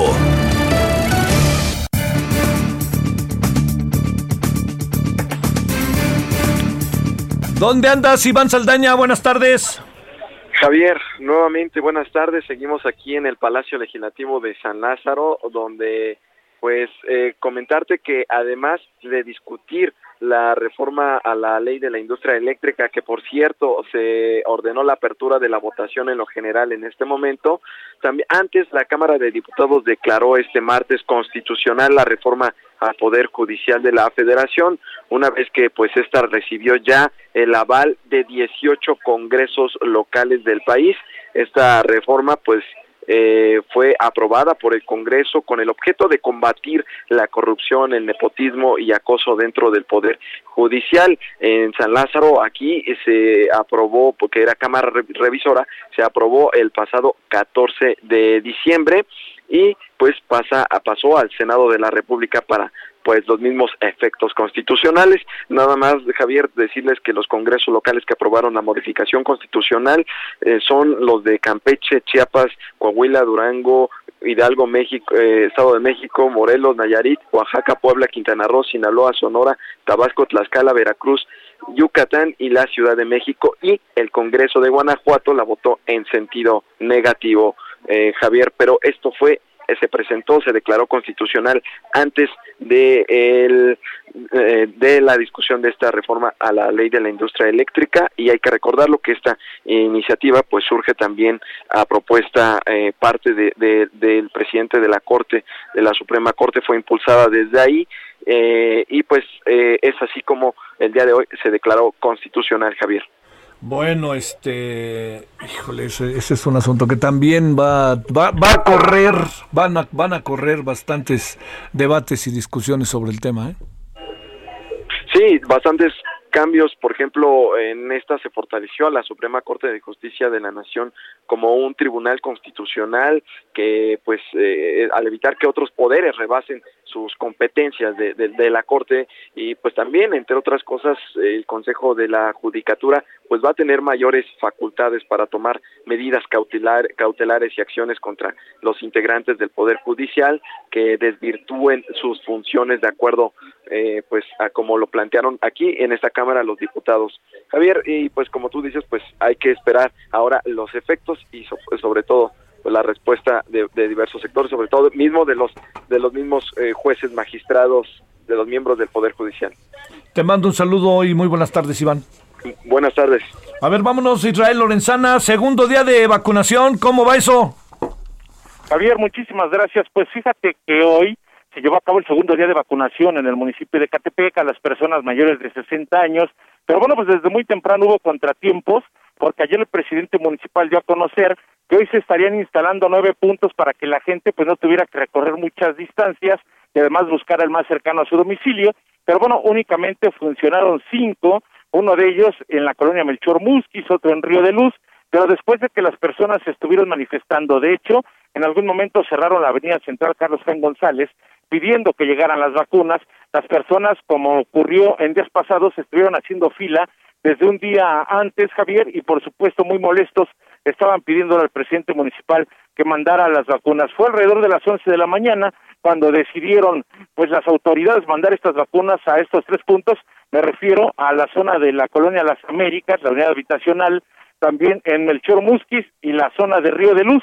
Y finalmente, para estos momentos se habla de más de cinco mil pues personas de la tercera edad que ya han sido vacunadas contra el coronavirus. Será hasta las seis de la tarde cuando continúen, todavía hay largas filas, principalmente en la zona de la colonia Mechor Musquis y en Río de Luz, en donde, bueno, pues se están acercando precisamente para ser inmunizados. El biológico llegó resguardado por elementos de la Guardia Nacional y también tenemos la Policía Municipal apoyando precisamente a las personas pidiéndoles que utilicen el cubrebocas y que tomen la sana distancia en las zonas donde todavía a esta hora, Javier, están haciendo fila. Hay que recordar que serán 25 días en donde estarán inmunizando a las personas de la tercera edad en todo el municipio de Catepec. Es la información que te tengo. Javier. Oye, la gente mientras espera Israel, ¿cómo, dónde se encuentra ubicada? ¿Está este pertrechada? Me refiero, quiero decir, este. No, pues, Javier. No. La gente mientras espera, pues desespera hay personas que están desde pues cuatro horas, desde una noche anterior, y bueno, pues por supuesto, con el rayo del sol, algunos ya han entendido y se llevan su banquito, Javier, para estar sentados, pero la gran mayoría pues está al pleno rayo del sol y por supuesto esto complica las cosas, son gente de la tercera edad y en algunos casos se han sentido mal han tenido que ser checadas algunas personas por paramédicos de protección civil y bueno, pues en ese sentido la recomendación que siguen haciendo las autoridades es que no desesperen, que esperen a que las autoridades del gobierno federal les llamen por teléfono y les digan en qué módulo y a qué hora les va a tocar para evitar precisamente que la gente por un lado se acumule y por otro las largas filas que están llevando a cabo para poder vacunarse, Javier. Oye, ¿no hay manera de otra de hacer las cosas de otra forma, este Israel? Digamos en términos Pues de en términos de la espera. Pues mira, la verdad es que es muy complicado, Javier. La gente tiene que esperar porque además, después de que te vacunan, te dejan media hora sentado en el interior de estos lugares donde están vacunando para darse cuenta si tienes alguna reacción o no. Entonces, después de esperar tres o cuatro o cinco horas para pasar, suma todavía media hora en lo que, bueno, pues los médicos, las enfermeras se dan cuenta si no tuviste alguna reacción a la vacuna y bueno, pues ya después sale. Entonces estamos hablando de mucho tiempo, Javier. Por supuesto, sería muy interesante y bueno que las autoridades implementaran ahí pues algo para evitar que las personas estén haciendo fila. Lamentablemente también hay que decirlo, ¿eh? Las autoridades han hecho el llamado a la ciudadanía, pero la ciudadanía es la que llega a estos puntos, Javier, y se arriesga esperando tanto tiempo para ser vacunados. Israel, te mando saludos y así será mañana también, supongo, ¿verdad? Seguramente durante estos días, Javier, así estaremos nosotros al pendiente. Sale. Buenas tardes, Israel. Hasta luego. Mire, eh, estoy eh, viendo que eh, el, eh, el, eh, secretario de Educación del Estado de México, de aquí de, bueno, zona metropolitana, que es la enorme zona, ha informado el día de hoy lo siguiente, que me parece de enorme relevancia. Dice, en relación al anuncio hecho por la Asociación Nacional de Escuelas Particulares de regresar a clases presenciales a partir del primero de marzo del 2021, el secretario de Educación del Estado de México, Gerardo Monroy Serrano, enfatizó, este será hasta, nosotros regresaremos hasta que el semáforo epidemiológico se encuentre en verde en el Estado de México. La prioridad del gobierno es salvar vidas y reducir los riesgos de contagio de por COVID-19 en la comunidad escolar debido a la, a la movilidad que implicaría. Por ello, reitero, el regreso presencial a las aulas se dará cuando las autoridades de salud lo determinen y en función del semáforo epidemiológico y el proceso de vacunación para los docentes de la entidad. ¿Cómo ve usted?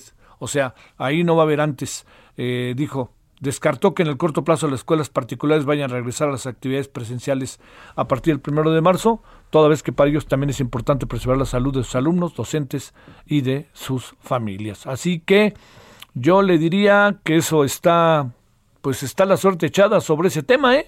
Así que ni darle muchas vueltas, bueno, más bien denle vueltas si quieren, pero en el Estado de México dicen que no regresan.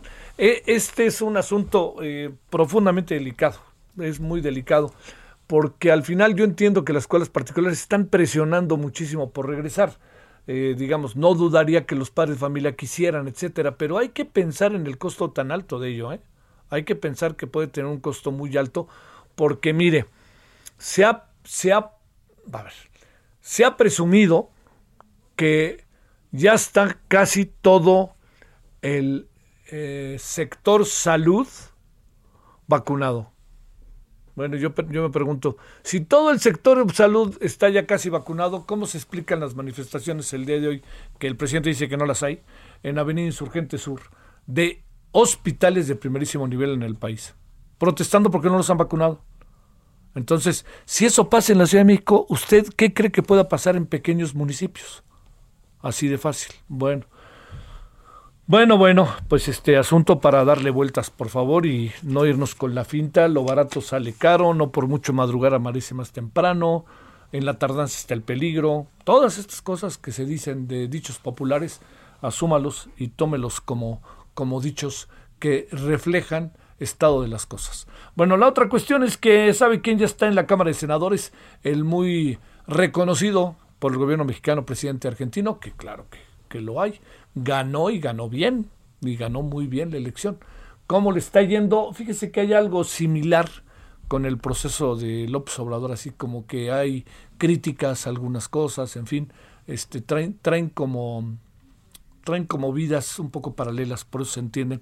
Bueno, tienen formas de pensar y desarrollo político eh, muy parecido, aunque eh, Alberto Fernández creo que es la segunda vez que participa como candidato a la presidencia de Argentina. Una visita siempre grata, ¿no? La de un presidente de otro país. y por más que se diga la, presidente, la visita de un presidente tan legítimo, un presidente con una historial político muy interesante como es Alberto Fernández. Vámonos a las 17:43 en la hora del centro. Solórzano, el referente informativo.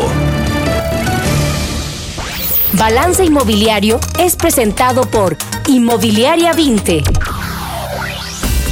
Estrena hoy Casa Odepa en 20. Grandes promociones en Tecámac, Querétaro, Puebla, Cancún, Playa del Carmen y Monterrey. Tu mejor hogar e inversión está en 20. Búscanos en 20.com.mx.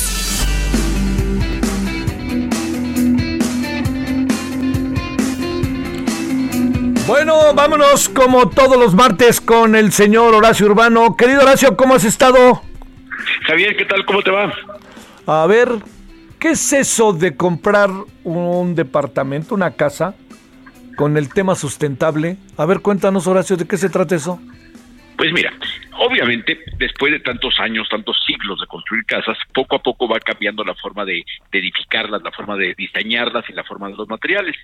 Y hoy ya estamos llegando a un momento donde hay ecotecnologías, que así se llaman elegantemente, que te pueden incluir lo mismo un calentador solar, que, que, todo el equipamiento de la casa para ahorrar energía, que equipamiento que te permita eh, eh, recuperar agua de lluvia y usarla para regar el jardín. En fin, hay una serie de paquetes ya de, de estos materiales y tecnologías que pueden estar financiados dentro de, del precio de tu vivienda. Esto es, los vas a pagar, pero los vas a pagar a lo largo de 20, 30 años según lo que duró la hipoteca. Pero desde el primer mes que habitas tu casa vas a ver un beneficio muy importante al, al llegar, por ejemplo, el recibo de luz, que ya vas a ver un, descuento, pues la verdad, este ya significativo, porque al estar usando ese tipo de implementos vas a ahorrar luz, vas a ahorrar el costo de gas que te digo, en lugar de tener calentadores de gas, tener calentadores solares. Y digo, pese a lo que digan algunos, la verdad es que el futuro está en las energías limpias, en las energías que no contaminan, y creo que este tipo de producto es una gran oportunidad para muchos. Y entonces, yo lo que le diría a la gente es que a la hora de estar buscando vivienda, hay que empezar a preguntar eso, hay que, ya si eres socialmente muy responsable, eh, muy responsable, muy cuidadoso del medio ambiente, pues tampoco está por demás que te fijes con el tipo de tecnologías y materiales con que están construidas en las casas, porque hoy que se mide eh, el, el, nivel de contaminación de cada, de cada cosa, se, se contamina desde los materiales que usa durante su construcción y a lo largo del ciclo de vida de una propiedad. Una propiedad que requiere menos mantenimiento, pues obviamente tiene menos impacto en el medio ambiente. Si tú usas un material que no está hecho con, con, alto consumo energético, estás ayudando al medio ambiente. Si estás, estás, por ejemplo, si llegas a un conjunto y ves que en lugar de tener asfalto en la, en la, en la calle, tiene eh, ese material que tiene huecos de tierra, que se llama docreto, pues es bueno porque eso significa que el agua de lluvia se filtra al subsuelo y estás alimentando, estás permitiendo que se regeneren los mantos freáticos. ¿no? Entonces, hoy día puedes tener beneficios en, en, en, en, económicos en lo que tú pagas de consumo energético, de consumo de agua, eh, de una serie de cosas. No dudo que vaya a llegar el momento en que además tengas un beneficio en la tasa de interés cuando llegues a consumir este tipo de, de viviendas, que hoy son una realidad y lo, lo, la gran ventaja es que es una gran realidad que si antes veíamos que todo el avance tecnológico era básicamente para los productos de, de la punta de la pirámide, citando a un clásico, pues hoy vemos que en realidad este tipo de ecotecnologías de productos ambientalmente responsables, pues van, benefician a todos. Tú encuentras una casa que puede valer 400 mil pesos y que tiene este tipo de insumos, que obviamente si a uno le caería muy bien el ahorro en el gas o en la luz, pues imagínate una familia que está comprando una vivienda de 400 mil pesos, que evidentemente sus ingresos no son muy altos. Entonces, es una realidad. Hay un producto que, financiero que se llama Ecocasa, que viene por parte del gobierno federal a través de la Sociedad Hipotecaria Federal, que incluso el año pasado fue reconocido por la ONU como una de las mejores prácticas en materia de, de, de, de desarrollo de vivienda con protección del medio ambiente. Y, oye, este, eh, pregunto, eh, Horacio, la, el, el, digamos, la forma en que hoy eh, se construye tiene un conjunto de exigencias que pasan por los terrenos de la sustentabilidad o no necesariamente. Eh, no necesariamente, bueno, según el tipo de productos. Por ejemplo, si tú vas a comprar un, una, un departamento en un proyecto que supera más, los de, más de los 10 mil metros cuadrados el conjunto, un gran conjunto de vivienda, ahí sí, evidentemente tienen que presentar un, un, estudio de impacto ambiental. Entonces, los proyectos grandes sí tienen un impacto ambiental y en ese estudio de impacto ambiental, las empresas para mitigar el, el, efecto de, de, ese desarrollo de vivienda, pues sí toman medidas como lo que te decía, como dejar áreas libres, como dejar las calles con que se pueda permear el agua, el agua, como, como, como tener mejor uso de agua. Sí, sí, sí, sí lo hay, sí lo hay, sí, sí los, los proyectos habitacionales, sobre todo los grandes, tienen en la regulación implícito que tiene que construir protegiendo el medio ambiente. Oye, este, bueno, eh, también quisiera pensar que hay una nueva generación en todo sentido, incluso hay una nueva mentalidad respecto a estos temas en la construcción. Digamos, yo imagino una pareja joven que logra conseguir un departamento o lo que fuera, pues supongo que están pensando también en el medio ambiente, o, eso lo imaginamos solamente, querido Horacio. No, no, no, así es, así es. De hecho, hoy, si, te fijas, el insumo eh, que más protege el medio ambiente cuando tú hablas de una casa es la ubicación. Si tú, por ejemplo, te dicen, oye, fíjate que puedes comprar una casa a dos horas de la ciudad, pero es una casa con un jardín y las recámaras, habrá quien por proteger el medio ambiente diga, no, yo prefiero quedarme en un departamento aunque sea significativamente más chico, pero en el corazón de la ciudad porque no quiero impactar el medio ambiente con mi movilidad. O hay gente que dice, yo incluso estoy dispuesto a comprar un departamento que no tenga coche porque no voy a usar coche. O sea, yo creo que hoy el compromiso social es más evidente, los jóvenes están más informados y si hoy estamos viendo una generación de niños que ya son los que dicen no tiren basura y todo aquello, esos niños en el momento que se conviertan en mercado van a nuevas pautas. Entonces, evidentemente, si es un hecho, el, hecho es que, que, que, las cosas ya están ahí, la regulación ya está, la tecnología ya está, y cada vez vemos, por ejemplo, estaba leyendo que Cemex, una gran marca mexicana, había desarrollado un concreto que en su producción, por, insisto, no solamente hay que cuidar el material cuando tú ves un bulto de cemento, sino pensar qué tan contaminante fue su proceso de producción. Entonces, eso es bien interesante y en el futuro yo te garantizo que los jóvenes que hoy tienen menos de 20, 25 años seguramente cuando llegue el momento en que estén pensando en, adquirir un bien raíz, van a estar pensando en eso. ¿Qué, a qué materiales? Quiero ver que la ventilación, eh, vaya, si están en un lugar caliente, que la ventilación natural sea buena para prender lo mínimo, lo mínimo necesario el aire acondicionado. En fin, me parece que estamos en, un cambio generacional con un cambio de cultura. Nada de esto va a cambiar si no hay un cambio cultural. De nada sirve que, que tengas ese departamento bien ubicado y que no tengas cajón de estacionamiento si te compras una 4x4 para andar aquí turisteando en, los barrios de la ciudad. sí, pues sí. Eso hay. Oye, ¿y el gobierno pela eso o no tanto?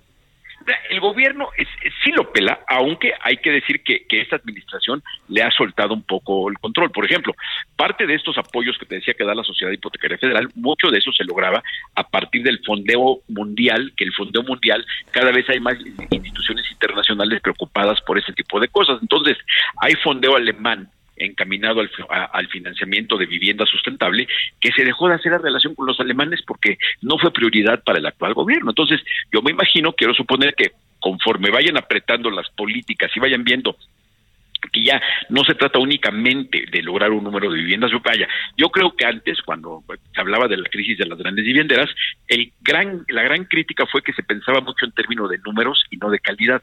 Hoy pensar en términos de calidad, yo sí te diría que, que es una vivienda de calidad, una vivienda bien ubicada, una vivienda eh, que tenga, que sea amigable con el medio ambiente, una vivienda que te permita a ti que tengas una vida de barrio. Creo que eso es una vivienda de calidad, no solamente de las paredes para adentro, ¿no? Sí, lo, que decías hace unos días, ¿no? De este, de los 15 minutos los 15 minutos, o sea, esto de la ciudad de 15 minutos y entenderlo, ¿no? Entender que, que aquí, lo, aquí ojalá, que hoy que estamos más vinculados por la tecnología y que los, esta vez, fíjate que una cosa positiva de la pandemia es que los políticos han viajado menos. Sí. Porque cada que sale un político de viaje, sobre todo los órganos legislativos, regresan con un compendio de tarugadas porque ven las buenas prácticas, pero como no las entienden, las quieren aplicar aquí de una forma bastante más silvestre, ¿no? No, no, no. Pues, ¿Por qué no ponemos ríos, no? De repente se les ¿Por qué no ponemos ríos? ¿Por qué no hacemos esto? ¿Por qué no hacemos lo otro? Y van y se dan un, una clase de urbanismo de, de, dos horas, ¿no? Entre visita de grilla y shopping, y aprendieron urbanismo y llegan aquí a implementar lo que se hace muy bien hecho en, el París de los 15 minutos, en Medellín, que se transformó de la, de la, de la ciudad más peligrosa del mundo a una ciudad con de una ciudad de esperanza. Entonces, creo que hay ejemplos internacionales, creo que estamos, la globalización debiera permitirnos, mira, lo que dicen mucho los los expertos en esto es piensa global y actúa local. Está buenísimo eso. Querido Horacio, muy buenas tardes, buen martes. Abrazo fuerte. Balance Inmobiliario fue presentado por Inmobiliaria 20. Solórzano, el referente informativo. Bueno, ahora sí que crónica anunciada, ¿verdad? Eh, resulta eh, que eh, de última hora la Cámara de Diputados ha aprobado en lo general la reforma eléctrica de AMLO sin cambiarle una coma. No, que no, sí, que sí. Vámonos, mi querida Mayele, hasta Jalisco. ¿Qué hay de nuevo? Hola, ¿qué tal? Muy buenas tardes, Javier, a todo el auditorio. Pues de acuerdo con Enrique Alfaro Ramírez, el gobernador del estado, ya nos encontramos Jalisco en semáforo color amarillo. Esto, eh, pues dice, gracias a la disciplina y el compromiso de los propios jaliscienses, además de las estrategias que ha implementado el gobierno estatal para afrontar esta pandemia de COVID-19. Hay que recordar que Jalisco, eh, pues lejos de eh, basar sus estrategias sanitarias en este semáforo federal, eh, implantó una mesa con expertos de la Universidad de Guadalajara, expertos en salud, en donde ha ido pues implementando estrategias eh, como el quedarnos en casa desde que inició la pandemia y algunos otros que no se han seguido, al menos no han recomendado por parte del gobierno federal, incluido el uso del cubrebocas. Y bueno, lo que dice es que eh, pues ya ya está demostrado que estas estrategias implementadas por el gobierno del estado de Jalisco funcionaron y ya nos encontramos en semáforo amarillo. Bueno, pues este, pues es una buena noticia. Ay, entonces quiere decir que el fin de semana, este, ¿qué? ¿Vamos a ir a ver a las Chivas o qué? pues esperemos, esperemos y que ganen las Chivas. Híjole, Mayeli, no quiero sufrir, quiero sufrir. Gracias, Mayeli, buenas tardes. Excelente tarde para todos. Bueno, oiga, le esperamos a las 21 horas en la hora del centro. Traemos hoy al doctor Raúl Rojas, que nos va a hacer favor de tomarnos una llamada desde Alemania. Vamos a hablar de los números, de los números de adeveras, así tal cual del tema del coronavirus. Vamos a hablar también del regreso a clase. Uf, está muy, este, está muy, este, diríamos, contracorriente, entre otras cosas. Nos vamos a las 21 horas. Acá está el señor Jesús Martín esperándole. Adiós. Hasta aquí, Solórzano, el referente informativo.